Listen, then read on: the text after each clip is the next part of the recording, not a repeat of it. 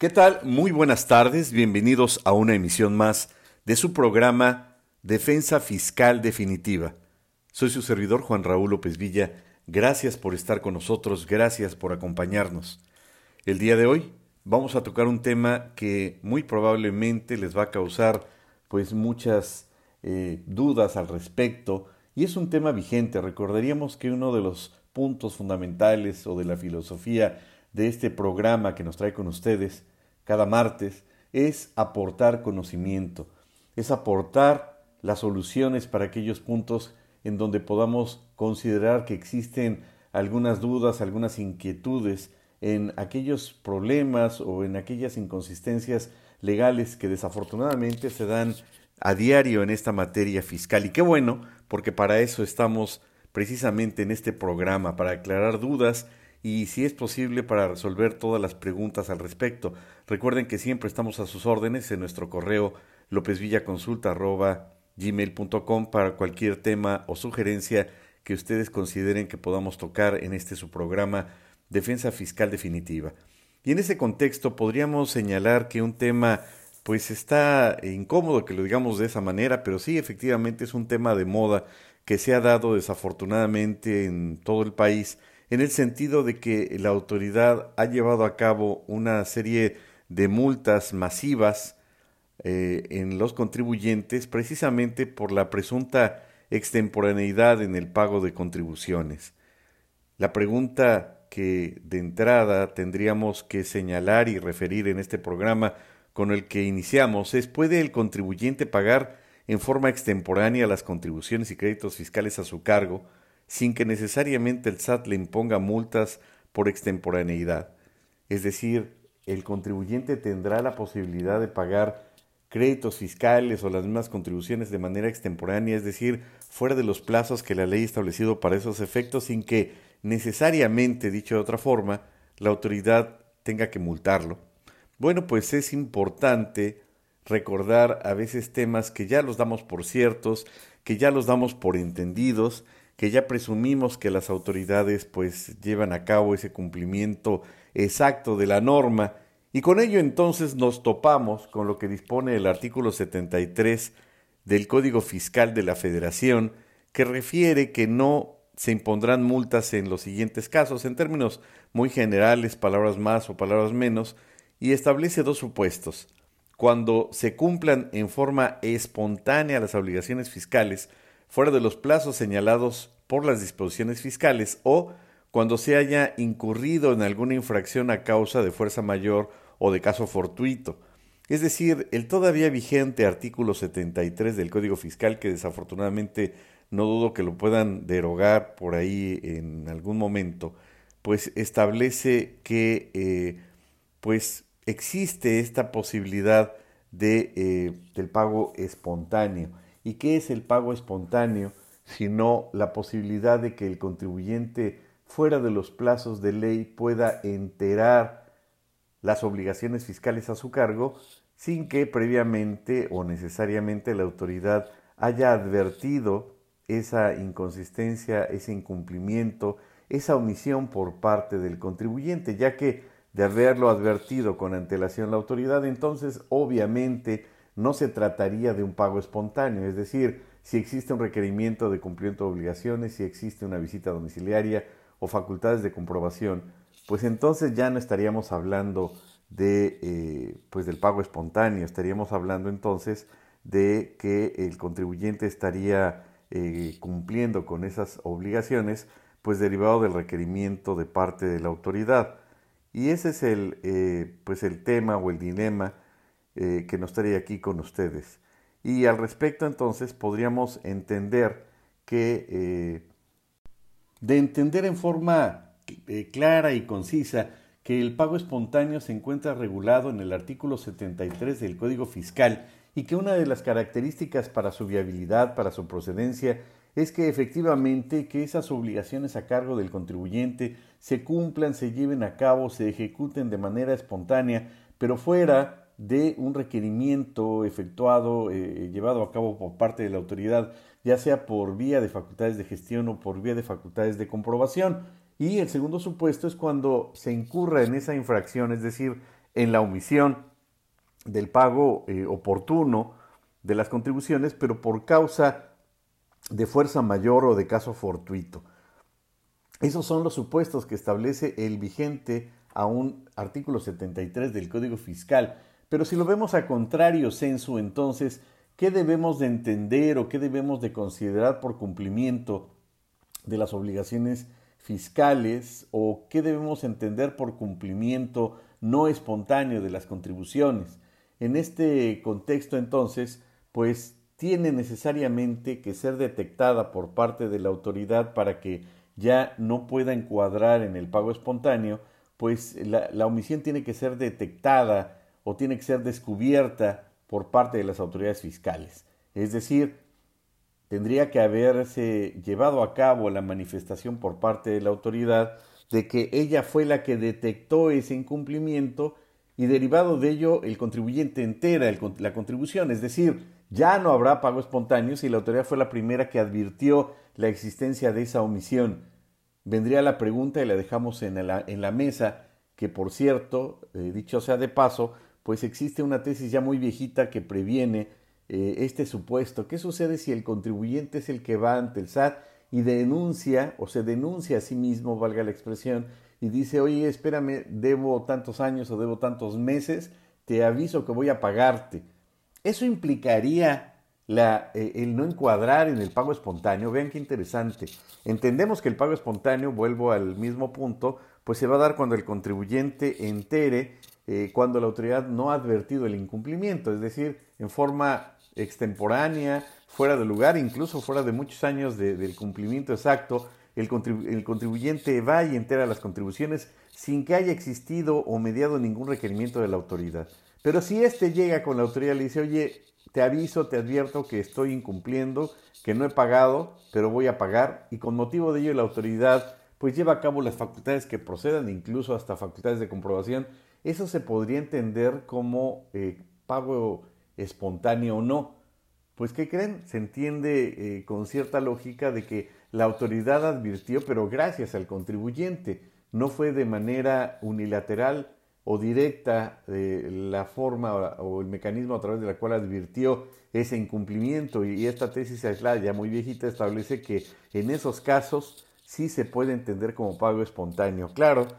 yo me preguntaría quién sería el suicida que va a ir con la autoridad y le va a decir, oye, no he cumplido, pero te aviso que voy a cumplir y quizá en algún momento la autoridad pueda decir, bueno, pues estará tu tesis aislada del 73, pero con la pena pues te pongo la multa del 81 fracción primera y bueno, ya veremos si es viable o no las multas que ha eh, determinado la autoridad al respecto. En ese sentido, entonces, el primer requisito para que se entienda que es pago espontáneo, insisto, es eh, que esa omisión o ese incumplimiento no haya sido descubierto por parte de las autoridades fiscales. El segundo requisito es que esa omisión pues haya sido corregida por el contribuyente después de que las autoridades fiscales hubieran notificado una orden de visita domiciliaria o haya mediado algún requerimiento o cualquier otro tipo de gestión notificada por las autoridades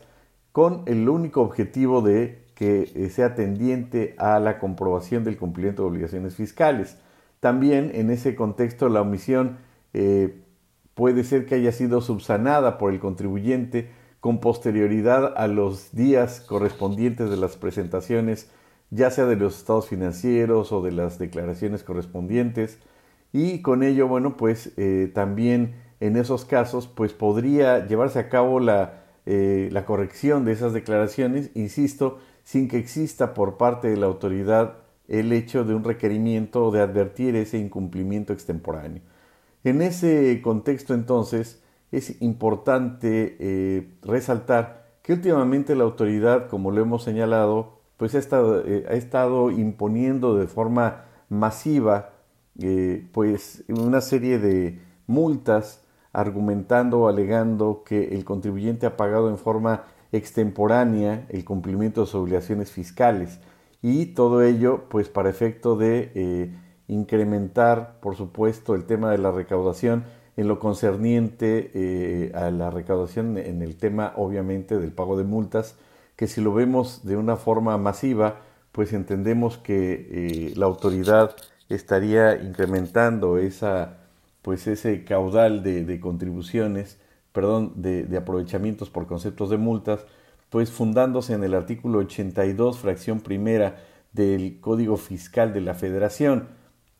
Pero realmente este artículo establece que es procedente la imposición de multas por extemporaneidad en el pago de las mismas, que esta sanción, si es que procede eh, lo que establece la fracción primera del 82 en comento, no estaría eh, chocando o contraponiéndose con el ya citado artículo 73 del Código Fiscal.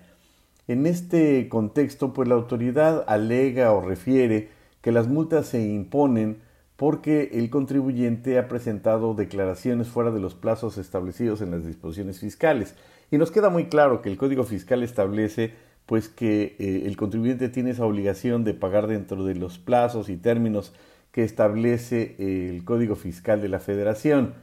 Eh, también es importante, eh, habíamos dicho artículo 82, mil disculpas, el artículo 81 del Código Fiscal en el cual la autoridad se está fundamentando dentro de la fracción primera para referir la extemporaneidad en el pago de contribuciones. Y ahí refiere o fundamenta la multa que estamos señalando. Y este, este mismo artículo, el 81, fracción primera, el que dispone que son infracciones, efectivamente regula y establece el tema de las infracciones relacionadas con la obligación del pago de contribuciones, de presentar declaraciones, solicitudes, documentación, avisos, información o expedición de constancias y de ingresos de información a través de la página de internet del SAT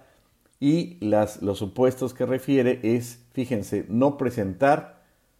las declaraciones, solicitudes, avisos o constancias que exijan las disposiciones fiscales. Si un contribuyente no presenta sus declaraciones, pues ya estaría en ese supuesto. Segundo, no presentarlas a través de los medios electrónicos que establezca la Secretaría de Hacienda. Tercer supuesto, presentar las obligaciones referidas a requerimiento de las autoridades fiscales. Cuarto, no cumplir los requerimientos de las autoridades fiscales para presentar algunos de los documentos o medios electrónicos. Y cinco, cumplir los requerimientos de las autoridades para presentar alguno de dichos documentos o medios electrónicos fuera de los plazos señalados en los mismos, eh, cumplir con los requerimientos de las autoridades fiscales para presentar alguno de dichos documentos o medios electrónicos fuera de los plazos establecidos en los mismos. En ese sentido, es importante recordar, en ese sentido es importante recordar que el artículo 81 del Código Fiscal de la Federación establece una de las fracciones más amplias en todos los supuestos que refiere para la imposición de multas. Es decir, el artículo 81 establece 46, es decir, el artículo 82 del Código Fiscal establece 42 supuestos, así como lo oyen, para la procedencia de infracciones relacionadas con la obligación de presentar declaraciones, solicitudes, documentación, avisos o información con la expedición de comprobantes fiscales digitales por Internet o de constancias y con el ingreso de información a través de la página de Internet del SAT,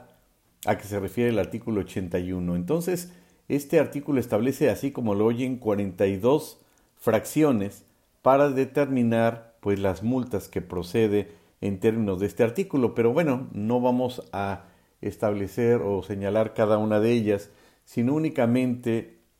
recordar que el 82 establece pues eh, las multas o las cantidades por concepto de multas eh, a los que se darían acreedores los contribuyentes por incumplimiento de obligaciones fiscales. Y es precisamente en el, la fracción primera, eh, en el inciso A, que establece que la multa es de 1.560 a 19.350 cuando se trate de declaraciones por cada una de las obligaciones no declaradas. Fíjense lo que dice el apartado A, perdón, el inciso A que acabo de leer, por cada una de las obligaciones no declaradas. No refiere por cada una de las declaraciones presentadas en forma extemporánea. También es importante eh, recordar que el artículo, este era el artículo 82, fracción primera, pero el artículo 81, eh, que es el que establece precisamente las, eh, la serie de, de, infracciones o de supuestos para que se aplique el 82, Este establece 46 supuestos. Verdaderamente desmesurado el número de hipótesis que previene el legislador para efecto de que proceda por la infracción establecida en el artículo 81, es decir, los supuestos lo previene el artículo 81 y las sanciones, las cantidades que tienen que pagar los contribuyentes, pues lo establece el artículo 82. El artículo 81, ahora sí en su fracción primera, establece lo siguiente, son infracciones relacionadas con la obligación de pago de contribuciones, de presentación de declaraciones, solicitudes, documentación, avisos, información o expedición de constancias y de ingreso de información a través de la página de Internet del SAT. Fracción primera, ojo, no presentar las declaraciones, las solicitudes, los avisos o las constancias que exijan las disposiciones fiscales o no hacerlo a través de los medios electrónicos que señale la Secretaría de Crédito Público o presentarlos a requerimiento de las autoridades fiscales, no cumplir los requerimientos de las autoridades fiscales para presentar alguno de los documentos o medios electrónicos a que se refiere esta fracción o cumplirlos fuera de los plazos señalados en los mismos. Entonces, no cumplir con los requerimientos de las autoridades fiscales para presentar alguno de los documentos o medios electrónicos a que se refiere esta fracción o cumplirlos fuera de los plazos señalados en los mismos. Vean cómo los últimos tres renglones pues ya nos afina lo que estamos tratando de indicar. Es decir, en primera instancia, la fracción primera del artículo 81 se refiere pues ya de plano a no presentar las declaraciones, que el contribuyente no declaró. Si alguien podría considerar en algún caso que esto encuadraría en la fracción, perdón, en el artículo 108 del Código Fiscal, es decir, en defraudación fiscal, pues no, el no presentar declaraciones no implicaría engaño, simplemente una infracción administrativa puesto que para que se dé la defraudación tiene que existir un engaño a la autoridad y un beneficio y en consecuencia un perjuicio al fisco. Pero la fracción primera pues se refiere en su primera parte, como ya lo hemos señalado, a la omisión de la presentación de las declaraciones. Y más adelante, en la última parte de la misma fracción primera, se refiere a no cumplir los requerimientos de las autoridades fiscales para presentar eh, alguno de los documentos o medios electrónicos a que se refiere esta fracción o cumplirlos fuera de los plazos señalados. Van a decir ustedes sí, aquí sí se refiere a presentar esas declaraciones fuera de los plazos señalados en los mismos. ¿En dónde? En los requerimientos. Es decir, si el contribuyente no cumple dentro de los plazos esos requerimientos de la autoridad, pues encuadraría perfectamente en la fracción primera. Pero no refiere la presentación extemporánea de contribuciones. Quizá porque si lo refiriera en ese sentido, entonces se estaría contradiciendo o se estaría contraponiendo con el artículo 73 en comento, es decir, con el pago espontáneo. ¿En dónde quedaría entonces el pago espontáneo? Es así entonces como, pues vienen al caso, por decirlo de alguna manera, algunos criterios que hemos encontrado de parte de la Corte y que, si bien es cierto, la gran mayoría en tesis aisladas, pues tienen que ver mucho con lo que acabamos de señalar para que eh, nos fijemos un criterio un poco más amplio al respecto. Y en primera instancia, más que un criterio, señalaríamos una jurisprudencia. La jurisprudencia 2A diagonal J 206 de 2010, que en su título establece multa por cumplimiento de obligaciones en virtud de requerimiento previo de la autoridad fiscal, su fundamentación. Es decir, cuando el contribuyente presenta una eh, eh, una, bueno, la autoridad le impone una multa al contribuyente por presentar esas obligaciones, pero derivado, obviamente, del requerimiento de parte de la autoridad, y establece literalmente esta tesis. Conforme al artículo 73 del Código Fiscal de la Federación, el contribuyente que incurra en alguna de las infracciones tipificadas en el artículo 81, fracción primera de dicho ordenamiento, por haber omitido el cumplimiento de alguna de las obligaciones fiscales, no podrá ser sancionado en tanto cumpla voluntariamente con dicha obligación. Esto es, para que el cumplimiento sea voluntario, no debe de mediar requerimiento de la autoridad exactora, pues éste tiene como efecto eliminar toda posibilidad de cumplir voluntariamente la obligación omitida y de concretar la exigencia de cumplimiento dentro del plazo establecido por tanto, si la autoridad requiere al contribuyente para que dentro de un plazo perentorio cumpla con la obligación omitida, ello no impide que con fundamento en el artículo 82, fracción primera, inciso D, en relación con su inciso A del citado ordenamiento legal, imponga la multa correspondiente, pues lo que se sanciona es una omisión ya configurada por no haber presentado oportunamente la declaración relativa. De ahí que de la interpretación sistemática de los preceptos relativos se concluye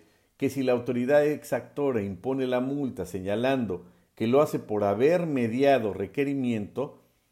que lo, repito otra vez, se concluye que si la autoridad exactora impone la multa señalando que lo hace por haber mediado requerimiento,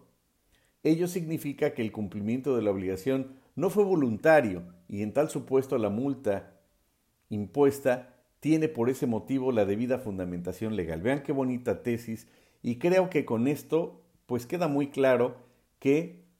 el pago espontáneo pues persiste en lo dispuesto del artículo 73 y que para que sea voluntario no debe mediar requerimiento de la autoridad exactora. Y obviamente el objetivo del 73 pues implica que tendría por efecto eliminar toda posibilidad de cumplir voluntariamente con la obligación omitida, es decir, si, si existe algún, algún requerimiento previo de parte de la autoridad, pues eso eliminaría la posibilidad del cumplimiento voluntario. Y con ello entonces, pues creo que queda muy muy claramente y muy bien definida en esta tesis que pues no podría haber pago espontáneo si hay requerimiento de la autoridad o si la autoridad advirtió previamente. Y a contrario censo, entonces sí habría pago voluntario cuando no existe eh, requerimiento, solicitud o que haya mediado alguna solicitud de parte de la autoridad para esos efectos, eso haría desaparecer lo dispuesto por el 73. Y en otras palabras, el 81 fracción primera no previene la multa por pago extemporáneo sin que eh, existiese, eh, sin que exista previamente ningún requerimiento de parte de la autoridad, sino eso haría nugatorio o eliminaría la posibilidad del 73. También eh, estaríamos señalando otra tesis de jurisprudencia que es la tesis 2A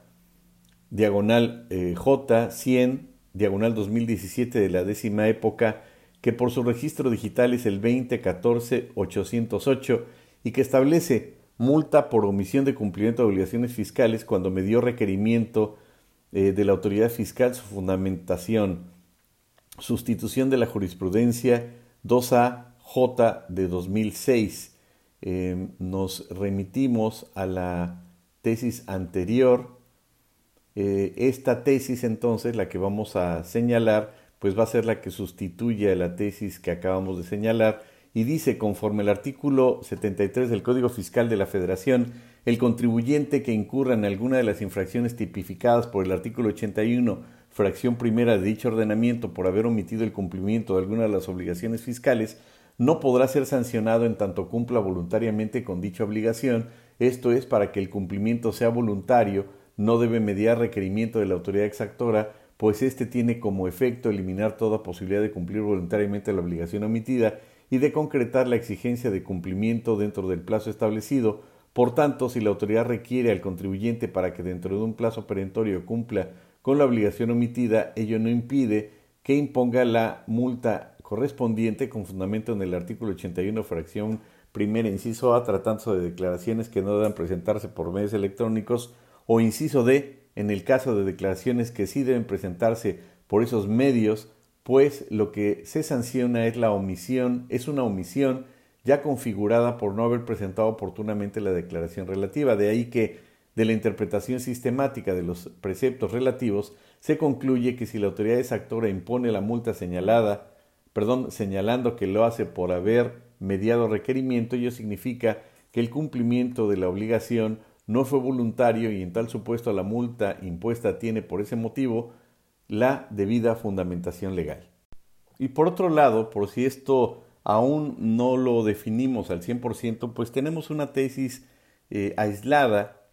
bajo el número de registro digital 251719 que establece lo siguiente, multa impuesta por pago no espontáneo de impuestos, el pago no se considera espontáneo si me dio requerimiento para presentación de documentación. Y establece en su cuerpo lo siguiente, el pago del impuesto no puede considerarse espontáneo si se tiene en consideración que previamente a que se cubriera, la autoridad formuló dos requerimientos a la actora para que exhibiera diversas documentales y el artículo 37, fracción décima del Código Fiscal de la Federación claramente dispone que no se considerará que el pago de los créditos fiscales es espontáneo cuando la omisión sea descubierta por las autoridades hacendarias o media requerimiento, visita, excitativa o cualquier otra gestión como la que me dio en la especie encaminada a recabar determinada documentación a través de la cual se descubrió la omisión del pago del impuesto. Vean qué interesante tesis.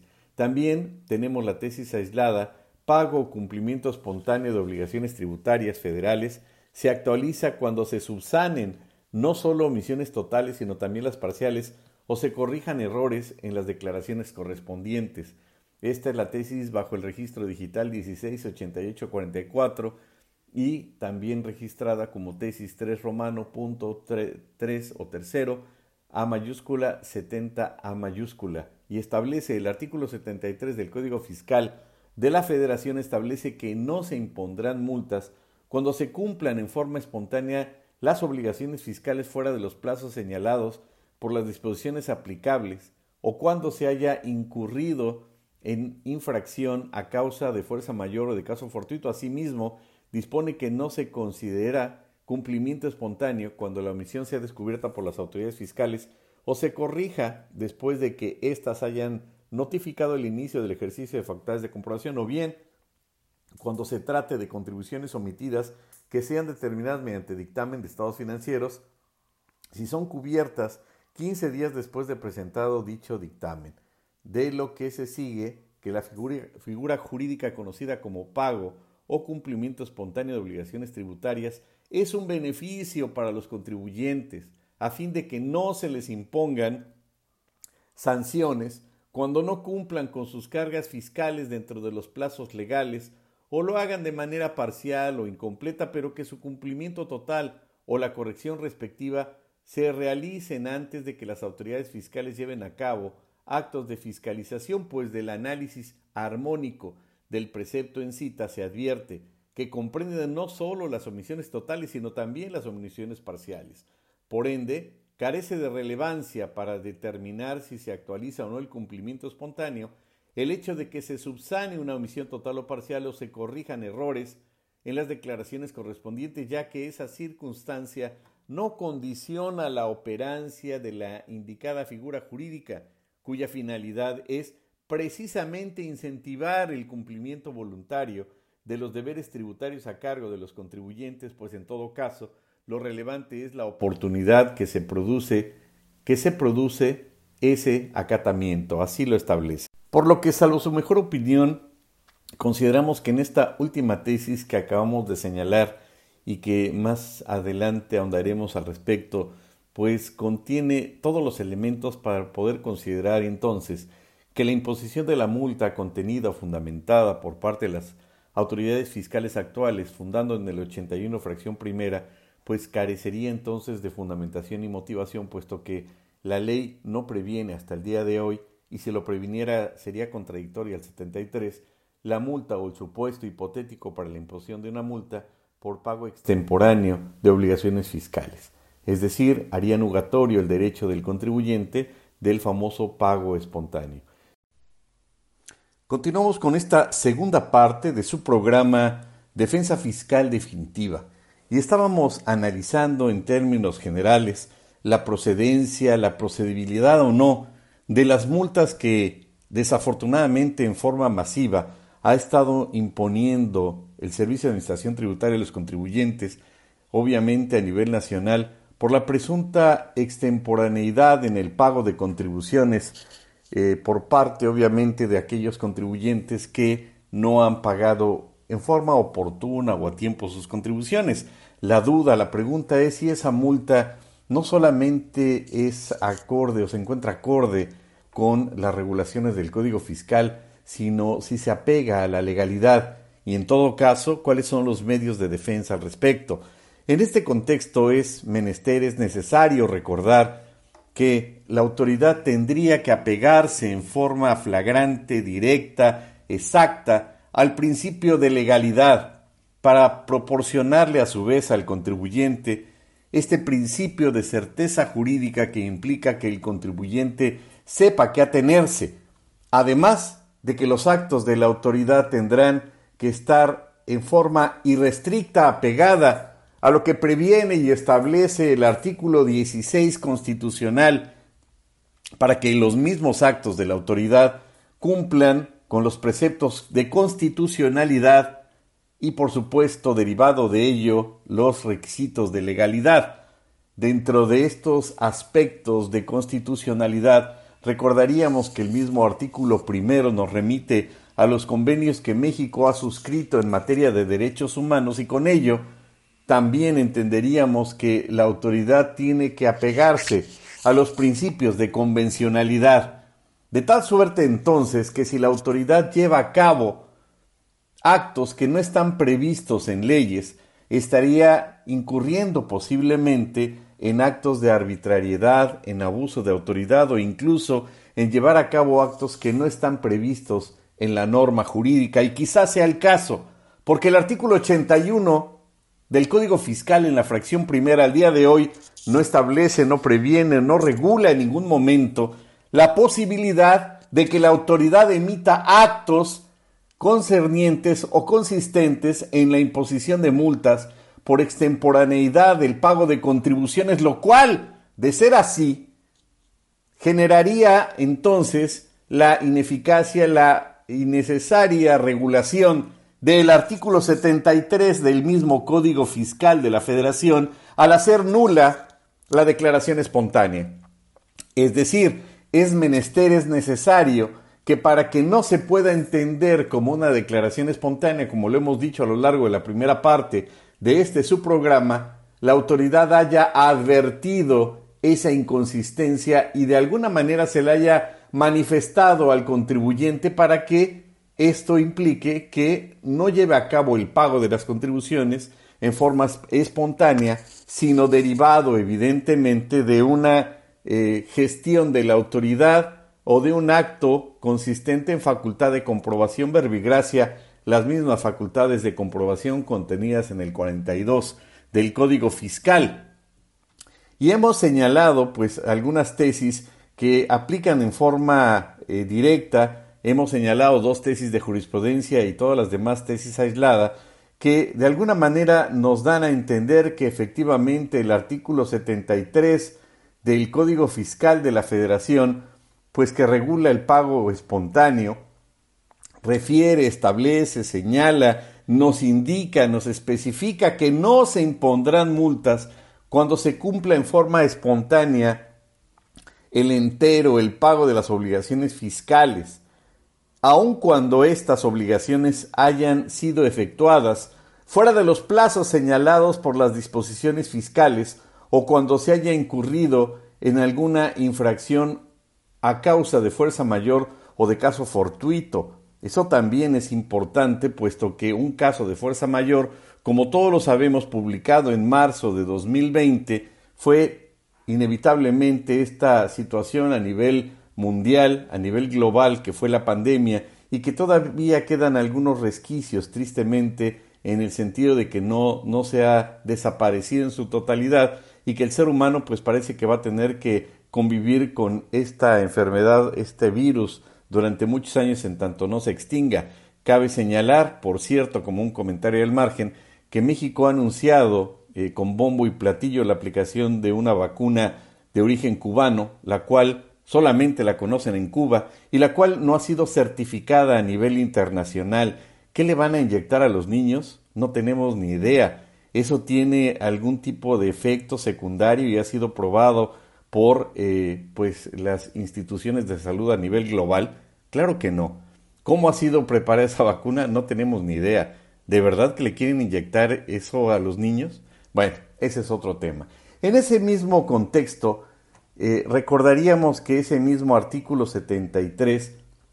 da a entender que no se considera eh, en todo caso el cumplimiento espontáneo cuando la omisión sea descubierta, sea detectada, sea advertida por las mismas autoridades fiscales federales o en su caso tenga bien el contribuyente de llevar a cabo la corrección de sus declaraciones, pero después de haber sido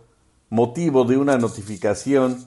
de una facultad de gestión, diría yo, o por otro lado, del inicio de las facultades de comprobación, o incluso cuando se trate de requerimientos efectuados por la autoridad y esta corrección o este pago derive obviamente de ese requerimiento de parte de la autoridad. En ese contexto entendemos que esta figura jurídica que ya tiene muchos años, ya esta figura muy veterana, por decirlo así, del pago espontáneo, pues eh, implica en todo caso que es un beneficio, por supuesto, para los contribuyentes, con la finalidad concreta, directa, de que no se le impongan obviamente las sanciones de carácter pecuniario al contribuyente, hemos reiterado y hemos señalado que particularmente en esta administración,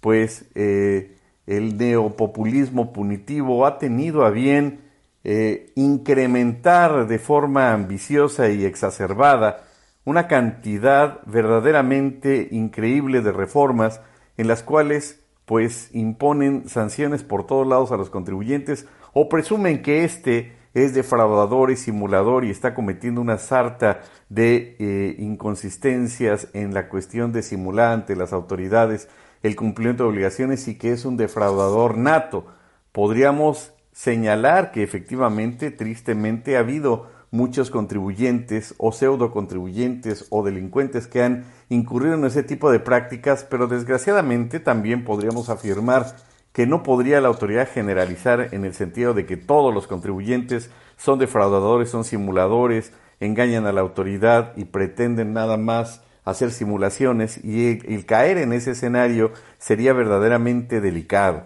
Este beneficio entonces del cual habla el artículo 73 otorgado a los contribuyentes, pues con el objetivo de que no se le impongan esas sanciones, eh, pues cuando cumplan con esas cargas, pero no derivado del requerimiento de la autoridad, no derivado de una facultad de comprobación, sino pues cuando eh, sea precisamente la autoridad la cual no haya advertido ese incumplimiento. Incluso el contribuyente tendría la posibilidad de corregir sus declaraciones, de llevar a cabo el cumplimiento total o la corrección respectiva, antes, obviamente, de que las autoridades llevaren a cabo esos actos de fiscalización. En ese contexto habíamos señalado que la última tesis establecía de parte de la Corte que en ese análisis armónico de ese precepto del artículo 73 se puede advertir que comprende no únicamente las omisiones totales, sino también las parciales, y en consecuencia, pues eh,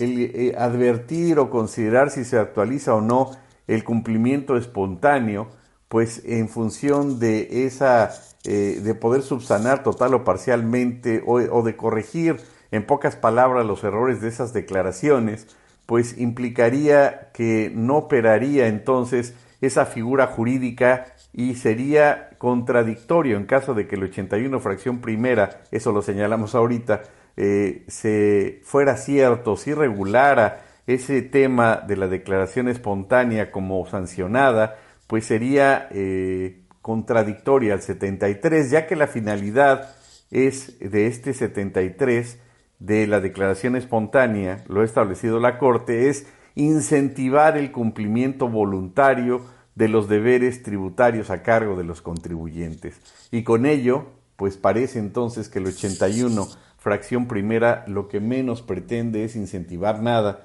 sino recaudar o tener mayor recaudación de la multa más que del pago de contribuciones. Parecería entonces que también se contrapone con la naturaleza propia de la multa, ya que la multa es una sanción sí por incumplimiento sí, pero es de carácter ejemplificativo. No tendría entonces por objetivo el llevar a cabo la autoridad la recaudación por vía de multa, sino por las contribuciones. Y en ese contexto parecería todo lo contrario. Si esto es insuficiente, podríamos entonces citar la tesis aislada número 21 romano primero 40A que establece pago espontáneo en materia fiscal carga probatoria y establece literalmente esta tesis. En materia impositiva y conforme al artículo 73 del Código Fiscal de la Federación, cuando se alegue pago espontáneo, la autoridad demandada tiene la carga probatoria de demostrar los extremos de las tres diversas fracciones integrantes de dicho artículo por contar con todos los elementos para tal efecto. Es decir, la autoridad tendría que demostrar que fue una facultad de gestión, una facultad de comprobación, o que no se encuentra en el escenario de causa de fuerza mayor o caso fortuito. Y en ese contexto, pues tendría la carga de la prueba de señalar en vía contenciosa administrativa, supongo, la autoridad demostrar a través de la carga de la prueba que no fue el pago espontáneo, sino yo ya le había requerido al contribuyente vía facultad de gestión o yo ya le había solicitado al contribuyente vía facultad de comprobación, vía de facultad de gestión o de comprobación, el cumplimiento de sus obligaciones. Y es ahí exactamente en donde encuadra, en donde embona esta tesis que acabamos de señalar. Y eso no es suficiente. Ya habíamos comentado eh, la primera parte, ¿qué, ¿qué sucede entonces si quien advirtió el incumplimiento de las obligaciones no fue la autoridad, sino fue el mismo contribuyente? Fue él el que se presenta, el que se presentó ante las autoridades y le dijo a la autoridad, oye, pues ¿qué crees? No estoy al día en mis obligaciones fiscales, he dejado de pagar tantas contribuciones, pero ¿qué crees? Ya me voy a autocorregir. Eso se podría interpretar como el hecho de que la autoridad pues eh, le requiera al contribuyente su regularización y con ello que no encuadre el 73. Es una buena pregunta porque la el, 73 refiere de cuando la autoridad haya advertido o haya requerido al contribuyente. Es la que se percató en primera instancia del cumplimiento del contribuyente. Pero ¿qué sucede entonces si quien le advierte a la autoridad, quien va de chismoso es el mismo contribuyente y le advierte que no ha cumplido y que con motivo de ese incumplimiento entonces, pues le va a eh, regularizar esos pagos a la autoridad? Y esta tesis, que está bajo el número de registro digital 268206, pues nos aclara esa duda y establece literalmente lo siguiente. Si un causante denuncia la situación viciosa en que se encuentra su negocio y manifiesta el propósito de que se le practicara una visita de inspección, es indudable la aplicación al caso del primer párrafo del artículo 207 del Código Fiscal de la Federación toda vez que las diligencias de las autoridades liquidadoras y receptoras no fueron sino la consecuencia inmediata de la autodenuncia del autor, por lo que el pago de los impuestos debe, estimarse espontáneo. Vean qué maravilla. Va el contribuyente, se autodenuncia, no he pagado, la autoridad llega y le inicia la facultad de comprobación, el contribuyente se regulariza y va a decir, el que advirtió primero fui yo, tú te enteraste por mí, no fue una, eh, el hecho de que tú hayas advertido previa al pago, sino que yo fui el que te notifiqué. Bueno, es una, una situación un tanto cuanto suicida, diría yo, de parte del contribuyente, pero la verdad es que, pues, a muchos años de la creación de esta tesis de 1956, imagínense sacada de, eh, pues, ahora sí que de las eh, escombros de, de esa fecha, pues encontramos tesis que al día de hoy pues pueden tristemente salir a la luz de nueva cuenta. Y hemos señalado también tristemente que derivado de toda esta serie de reformas que no necesariamente obedecen a los eh, requerimientos que en su momento hizo la OCDE, sino más bien a esas espontaneidades, esas ocurrencias de parte de los señores legisladores, que estamos en la era de la ocurrencia, pues regresamos a tesis de 1973, como por ejemplo aquella, aunque no la tengo aquí a la mano, que refiere que los liquidadores no pueden ser responsables solidarios del pago de contribuciones. Y recordaríamos que en 2020-2021 fue modificado el Código Fiscal estableciendo que ahora resulta que los liquidadores pues van a ser responsables del pago de las contribuciones. Y ahí queda como anillo al dedo, como dijera alguien, pues esta tesis de 1973 que establece que el liquidador con la pena no puede ser el obligado solidario de pagar contribuciones, puesto que a él no le correspondía esa obligación y además no era socio o accionista, director general o administrador cuando se determinó o en la época en la que se determinó el crédito fiscal. En ese contexto entonces señalaríamos otra tesis que es la que se encuentra bajo el número de registro digital 2000, 2000 y después 975 o 2000 975